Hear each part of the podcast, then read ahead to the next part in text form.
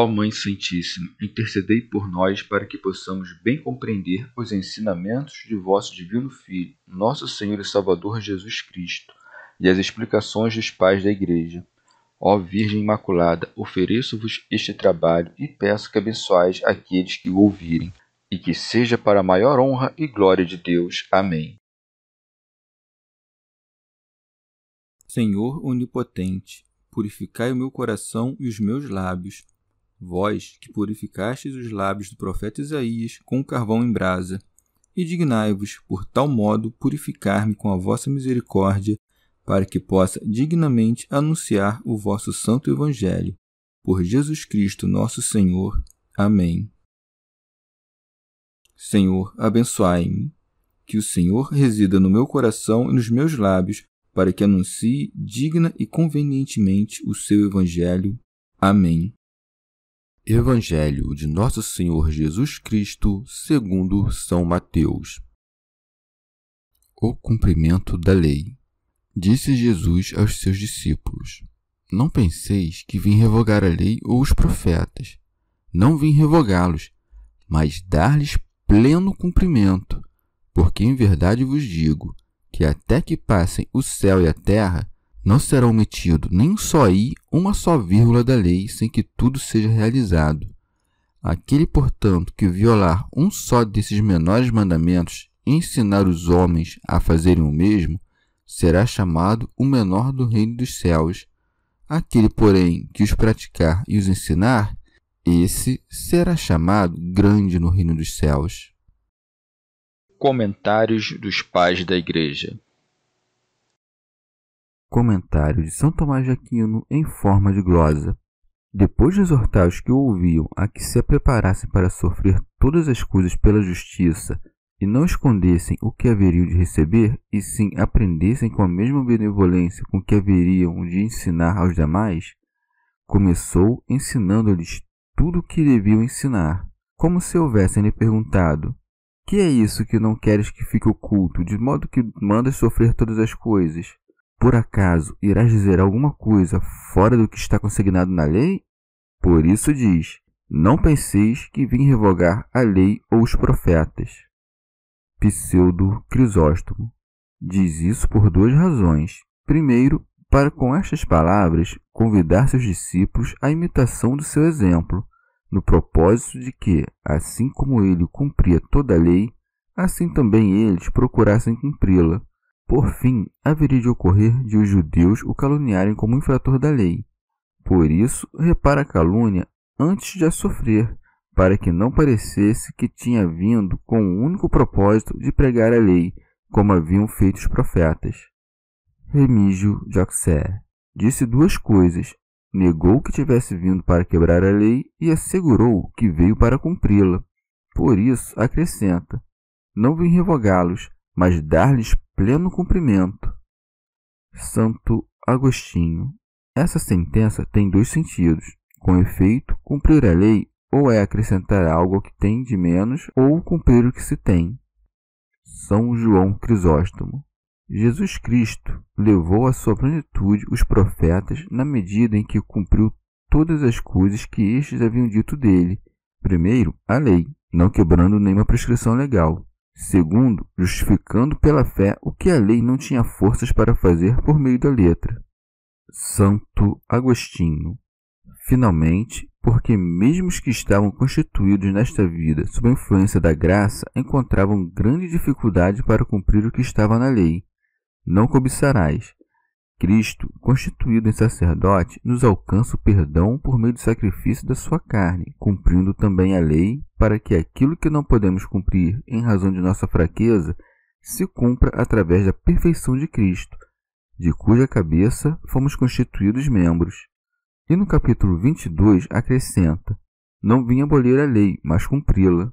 O que se deve entender acerca daquelas adições que pertencem à exposição das antigas sentenças ou a conduta em conformidade com elas, como quando o Senhor nos ensina que até o desejo iníquo de fazer o mal ao próximo pertence ao gênero do homicídio. Quis mais o Senhor que nós, não jurando, não nos separássemos da verdade do que, jurando com verdade, nos aproximássemos do falso juramento. E vós, ó maniqueus, por que não guardais a lei e os profetas, quando Cristo assegura que não veio para aboli-los, e sim para cumpri-los? Assim responde o herege Fausto.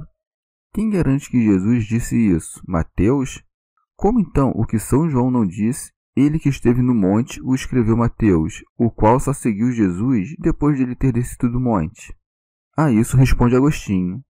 Se ninguém disse mais verdade sobre Cristo que aquele que o viu ou ouviu, Hoje ninguém diria alguma verdade a respeito dele. Por que não pode Mateus ter ouvido da boca de João coisas verdadeiras sobre Cristo, quando nós, nascidos depois de tanto tempo, podemos falar coisas verdadeiras de Cristo tomando-as do livro de João? Por outro lado, é daí que não só o Evangelho de Mateus, como também o de Lucas e o de Marcos, tem igual autoridade. A isso se pode acrescentar que o mesmo Jesus Cristo pode ter contado a Mateus o que havia feito antes de chamá-lo. Dizei claramente que não credes no Evangelho. Os que não acreditam em nada do Evangelho, além daquilo que querem crer, creem mais em si mesmos do que no Evangelho. Acrescenta Fausto. Percebemos que Mateus não escreveu isso, que outrem o escreveu, não sei quem, porém seu nome. Que disse afinal? Passando Jesus, viu ele um homem chamado Mateus, sentado junto à alfândega de cobrança de impostos. E quem escrevendo de si mesmo dirá, viu um homem, e não, como fica melhor, me viu. Ao que responde Agostinho. Mateus escreveu sobre si próprio como se falasse de outro, da mesma maneira que fez João, dizendo: Voltando Pedro, viu outro discípulo, aquele que Jesus amava. Vê-se, pois, que esse era o costume daqueles escritores quando contavam as coisas que aconteciam. Insiste Fausto. Porque também diz no mesmo sermão que não se pensassem que tinha vindo para destruir a lei, com isso dando mais ainda a entender que realmente a destruía, pois de outro modo nunca os judeus teriam suspeitado de uma tal coisa, ao que responde Agostinho. Isso é trivial, pois não negamos que Cristo, para os judeus que não compreendiam, fosse um destruidor da lei e dos profetas. Outra vez diz Fausto: Qual, pois, a razão disso, quando a lei e os profetas não necessitam de cumprimento, uma vez que se diz no Deuteronômio: Faze somente em honra do Senhor aquilo que eu te ordeno, não acrescentes nem tires nada. Ao que responde Agostinho: Fausto não entende o que quer dizer cumprir a lei, quando crê que tal coisa se deve entender como acréscimo de palavras. A plenitude da lei é a caridade, a qual concedeu nosso Senhor, enviando aos fiéis o Espírito Santo. Cumpre-se, pois, a lei quando se pratica o que ela manda ou quando se manifestam as coisas que nelas estão profetizadas. Prossegue Fausto. Quando confessamos que Jesus Cristo formou o Novo Testamento, que dizemos senão que ao mesmo tempo destruiu o Antigo? Ao que responde Agostinho: No Antigo Testamento estava prefigurado tudo quanto haveria de acontecer. Suas figuras haveriam de ser cumpridas pelas obras mesmas que Jesus realizava com o objetivo de que a lei e os profetas se cumprissem, já que nestes estava escrito que Deus daria um novo testamento acrescenta Fausto. Se Jesus Cristo disse isso, disse-o com outro sentido, ou, o que não se pode crer, o disse mentindo, ou em absoluto não o disse. Mas ninguém irá declarar que Jesus falou falsamente, e assim, ou ele o disse com outro sentido, ou simplesmente não o disse. De modo que me persuado, pois, quanto ao encadeamento desse capítulo, no que me confirma a fé dos maniqueus, que logo ensinam que nem todas as coisas que se leem escritas acerca do Salvador podem ser cridas sem distinção. Há muito joio que certo semeador noturno colocou em quase todas as escrituras para prejuízo da boa semente. Ao que responde Agostinho, Maniqueu ensinou uma perversidade ímpia, a fim de que aceites do Evangelho somente o que a tua heresia não te impede de aceitar, e não aceites o que ela te impede de aceitar. Nós, segundo nos ensina o apóstolo na primeira carta aos Gálatas, guardamos uma piedosa prudência e por isso anatematizamos a todo aquele que nos ensine algo contrário ao que recebemos dos apóstolos. O Senhor nos diz também que devemos entender por joio não algumas falsidades que se mesclem às verdadeiras escrituras, como tu interpretas, mas sim aos homens que são filhos do espírito maligno. Acresce Fausto. Quando um judeu te interpelar por não observar os preceitos da lei e dos profetas, os quais Cristo disse que tinha vindo não para abolir, mas para cumprir, te verás obrigado ou a te confessar como subjugado a uma vã superstição, ou a dizer que o capítulo é falso, ou a negar que sejas verdadeiro discípulo de Cristo.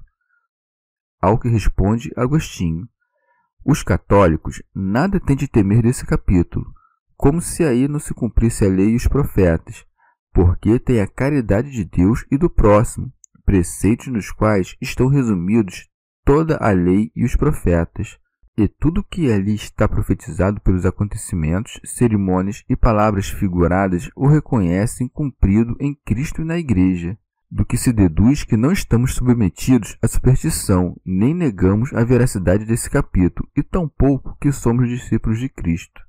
Aquele que diz que, se Cristo não tivesse abolido a lei e os profetas, os sacramentos destes teriam continuado a ser celebrados junto aos sacramentos cristãos, bem poderia dizer que, se Cristo não tivesse abolido a lei e os profetas, ele continuaria na promessa de ainda vir a nascer, morrer e ressuscitar. Mas, melhor que os abolir, ele os cumpriu, já que não mais se promete que ele nascerá, morrerá e ressuscitará o que aqueles sacramentos, de certo modo, proclamavam. Mas é anunciado que já nasceu, padeceu e ressuscitou, o que estes sacramentos que os cristãos realizam proclamam. Compreende-se de pronto quão grande é o erro em que vivem todos aqueles que creem que, ao se mudarem os sacramentos e símbolos, alteram-se as coisas que entre os profetas foram anunciadas como futuras e que o prova que já se cumpriram.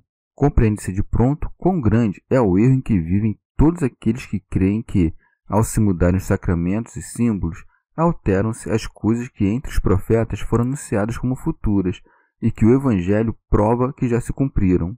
Prossegue Fausto. Deve-se averiguar se Cristo disse isso e por que o disse. Se eu disse com o objetivo de não despertar a fúria dos judeus que, vendo suas coisas santas calcadas aos pés por Cristo, não consideravam oportuno ouvi-lo, ou se para persuadir-nos a nós que, vindo dos gentios, nele criamos a que aceitássemos o jugo da lei. Diz Fausto: Se não foi esse o motivo que me impulsionou a falar assim, deve ser aquele que apontei, e nisso não mentiu, a três espécies de leis. Uma dos hebreus, que Paulo, em sua carta aos Romanos, chama de pecado e morte, outra dos gentios, a qual chama de natural, dizendo aos romanos: os gentios fazem naturalmente as coisas que são da lei, e outra verdadeira, da qual disse também aos romanos, a lei do espírito de vida. O mesmo se aplica aos profetas, aqueles dos judeus, muito conhecidos, os dos gentios, dos quais disse Paulo a Tito, um deles, seu próprio profeta, disse, e os profetas da verdade, dos quais Jesus disse por meio de Mateus, Eis que eu vos envio profetas, sábios e escribas. Em verdade, se tivesse manifestado as observâncias dos hebreus para que fossem por nós cumpridas, não haveria dúvida de que disse isso referindo-se à lei dos judeus e dos profetas. Mas quando ele só se refere aos preceitos mais antigos, isto é, não matarás, não fornicarás, que em outro tempo foram promulgados por Enoque, Sete e outros justos, quem não vê que está falando da lei e dos profetas da verdade? Sempre que parece falar de coisa especificamente judaica, ele a desarraiga dando os preceitos que são seu contrário, por exemplo, no caso do preceito olho por olho, dente por dente. Ao que diz Agostinho: Qual a lei e quais os profetas que Cristo veio não para abolir, mas para cumprir, é manifesto por ser a lei dada por Moisés. E a distinção que Fausto estabelece entre os preceitos dos justos anteriores a Moisés e a lei mosaica, afirmando que Cristo cumpriu aquela, mas anulou esta, não procede. Afirmamos que a lei de Moisés foi tanto bem adequada ao seu propósito temporário, como também que não foi abolida, mas cumprida por Cristo, como se verá em cada detalhe. Isso não foi compreendido por aqueles que permanecem naquela perversidade, a saber, de compelirem os gentios a se judaizarem, os hereges que se chamam nazarenos. Pseudo Crisóstomo. Para que não se creia que todas as coisas que haviam de suceder desde o princípio até o fim não eram antes conhecidos por Deus, mas foram vaticinados na lei de uma maneira mística, ele aqui declara que céus e terra não passarão até que todas as coisas previstas na lei achem seu cumprimento. E isto é o que diz: Porque em verdade vos digo que até que passem o céu e a terra, não será omitido nem só i, uma só vírgula da lei, sem que tudo seja realizado. Remígio Joxer. Amém é uma palavra hebraica e pode ser traduzida em latim por vere, fideliter ou fiat, isto é, verdadeiramente, fidedignamente ou assim seja. O Senhor a utiliza ou por causa da dureza do coração daqueles que são lentos para crer, ou para atrair mais particularmente a atenção daqueles que criam. Santo Hilário de Poitiers. Pela expressão que utilizou, até que passem, podemos supor que os elementos constituintes do céu e da terra não serão aniquilados. Remígio de Auxerre subsistirão essencialmente, mas se renovarão. Santo Agostinho. Das palavras que acrescenta, não será omitido nem só i uma só vírgula da lei, não se deve deduzir outra coisa além de uma expressão veemente da perfeição que se demonstra por meio de cada letra individual, entre as quais o i é menor porque consta só de um traço e o ápice é o ponto que se põe sobre o i. Com essas palavras, manifesta que na lei até as menores coisas são conduzidas à realização. Rábano Mauro. De propósito, pôs a letra grega iota e não iode hebraico, porque o iota no grego é a décima letra, e o número 10 expressa o decálogo, cujo auge e perfeição é o Evangelho. Pseudo Crisóstomo. Se o homem ingênuo se envergonha quando é pego em alguma pequena mentira, e o homem sábio não deixa no vazio nenhuma palavra que diz, como poderão as palavras divinas subsistir sem um fim e sem realidade? Do que se conclui: aquele, portanto, que violar um só desses menores mandamentos e ensinar os homens a fazerem o mesmo, será chamado o menor no reino dos céus. Creio que mesmo Deus responde claramente a isso, mostrando quais são os mandamentos menores, dizendo: Se alguém violar um destes mandamentos, mesmo dos mais pequenos, isto é, dos que dentro em breve hei de dizer. São João Crisóstomo. Não o disse, pois, referindo-se às leis antigas, mas a que ele haveria de dar, as quais chama pequenas, mesmo sendo grandes Assim como muitas vezes antes havia falado de si com humildade, também agora fala humildemente dos seus preceitos.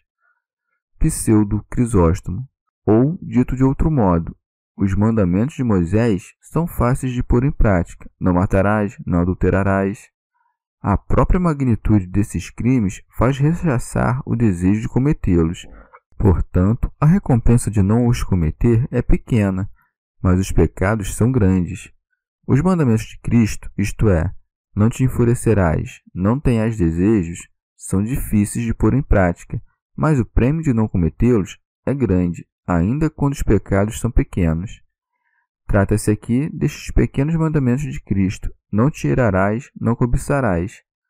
Logo, aqueles que cometem pecados leves são os menores no reino de Deus, isto é, Aquele que se esforçar e não cometer um pecado grande pode considerar-se livre da pena, quer dizer, da condenação eterna, mas nem por isso poderá estar na glória daqueles que cumprem estes preceitos menores. Santo Agostinho. Ou de modo inverso, aqueles preceitos que estão na lei se chamam pequenos, mas aqueles que Cristo haveria de ditar são grandes. Os menores mandamentos são significados por um i ou uma vírgula, Aquele, pois, que os viola e ensina outros a quebrá-los, se chamará pequeno no reino dos céus. E por isso, talvez, não possa entrar no reino dos céus, porque lá não pode entrar senão os grandes. Comentário de São Tomás de Aquino em forma de glosa. Quebrar é não fazer o que se entende perfeitamente que deve ser feito, ou não compreender aquilo que foi depravado, ou destruir a perfeição do que foi por Cristo acrescido. São João Crisóstomo. Quando ouvires dizer pequeno no reino dos céus, deves crer que isso não significa outra coisa senão o suplício e o inferno, pois ele usa reino não apenas aplicando as alegrias do céu, mas também ao tempo da ressurreição e a vinda terrível de Cristo. São Gregório Magno. Também se deve entender por reino dos céus a igreja, no, na qual o sábio que quebra um mandamento se chama pequeno, porque aquele cuja vida é desprezível não pode esperar outra coisa senão que sua pregação seja desprezada. Santo Hilário de Poitiers ou chama de pequenos os acontecimentos da paixão e morte do Senhor, e aquele que não as confessa, considerando-as vergonhosas, será pequeno, isto é, o último dos homens e quase nada. Mas aquele que as confessa é prometida a grande glória da vocação no céu. Daí que, aquele, porém, que os praticar e os ensinar, esse será chamado grande no reino dos céus. São Jerônimo. Assim repreende os fariseus que, desobedecendo às ordens do Senhor, davam preferência às suas próprias tradições, porque não viam utilidade na doutrina que ensinavam ao povo se prescindissem sequer do menor detalhe ordenado pela lei. Podemos entender isso de outra maneira. A instrução daquele que ensina até quando incorre um pequeno pecado o faz cair do ponto mais alto, e de nada lhe vale ensinar a justiça que ele mesmo destrói, mesmo que com a mais leve das culpas. A bem-aventurança é perfeita quando se completa por obras o que se ensina no discurso. Santo Agostinho. Ou ainda, aquele que transgredir naquelas coisas pequenas, a saber, os preceitos da lei, e assim ensinar os demais a fazer, será chamado pequeno.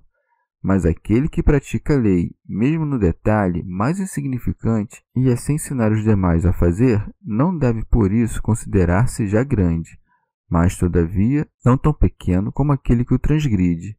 Contudo, para ser grande é preciso praticar e ensinar o que Cristo ensina. Chegamos ao fim de mais um dia de comentários da Catena Áurea.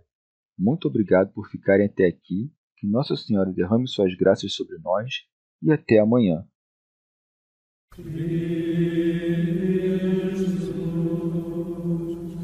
Vai